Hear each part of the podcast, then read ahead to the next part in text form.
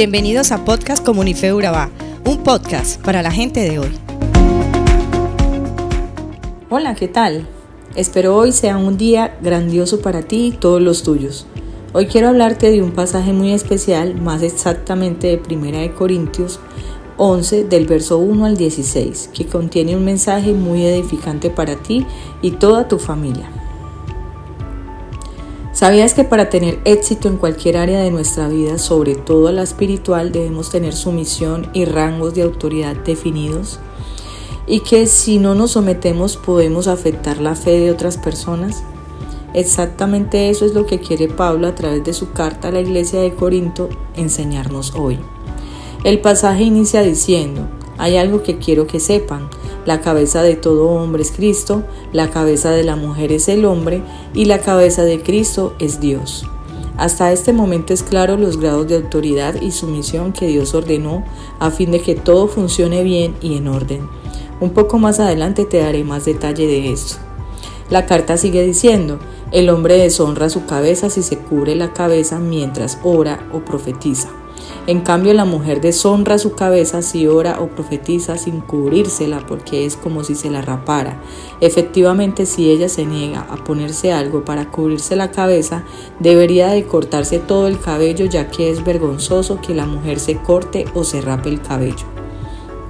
El hombre no debería ponerse nada en la cabeza cuando adora a Dios, porque fue hecho a, imagen de Dios y refleja su gloria, y la mujer la gloria del hombre, pues el primer hombre no provino de ninguna mujer, sino que la mujer fue hecha para el hombre. En esta carta Pablo estaba preocupado por la irreverencia en la adoración, pero antes debemos entender el contexto cultural que enfrentaba la iglesia de Corinto. Las mujeres judías tenían como costumbre adorar a Dios con su cabeza cubierta, porque el no hacerlo demostraba una vida de libertinaje y las mujeres griegas no tenían esta costumbre.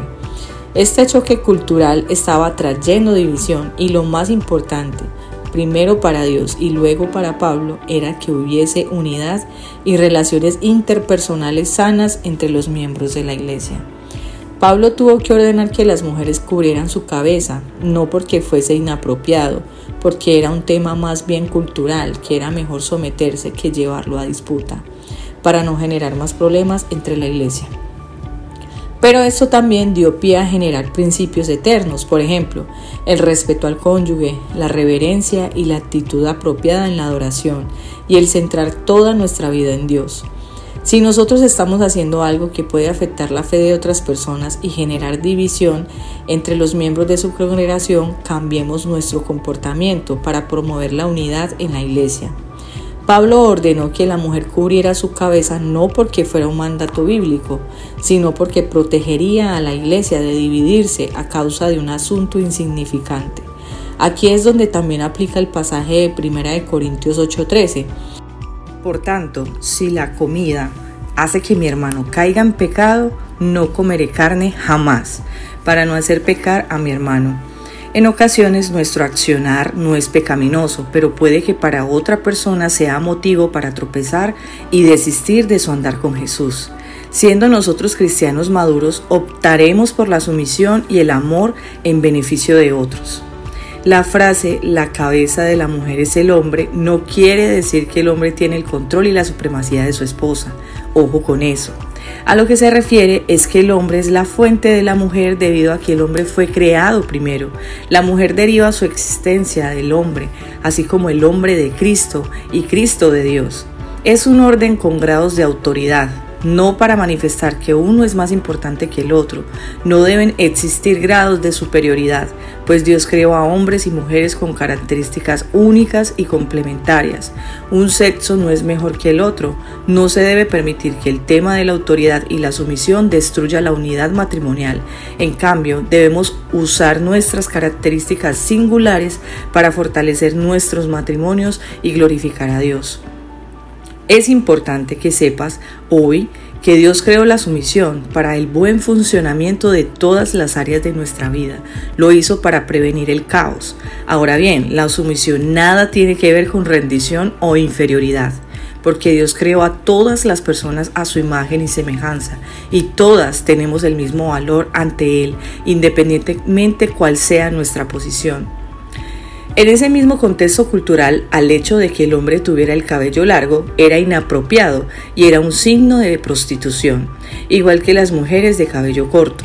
Por eso Pablo decía que en la cultura corintia las mujeres debían tener su cabello largo, pues una mujer cristiana con el cabello corto, siendo una característica de prostitución, no tendría credibilidad para ser testimonio de Cristo.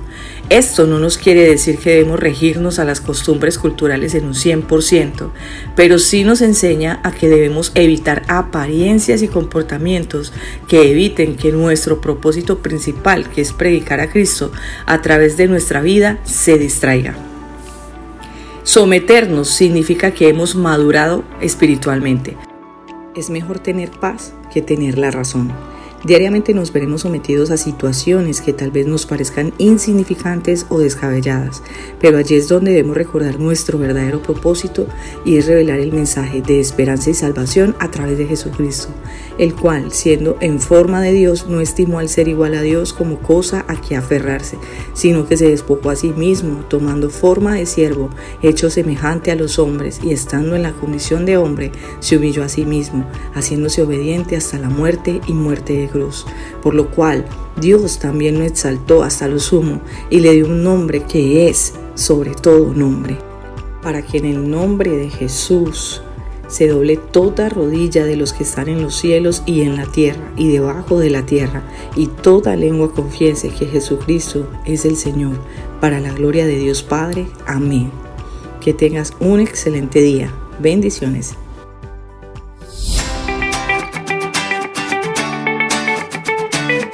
Somos Comunife Urabá, un lugar para la gente de hoy.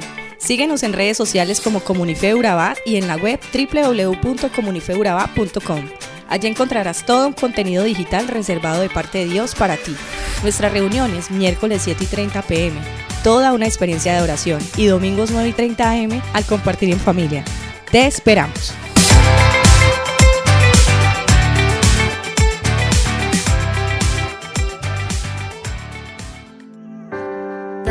Corazón que te ame más. Dame ojos que te busquen y unas manos que te adoren. Fórmame a tu imagen, Dios. Y cada día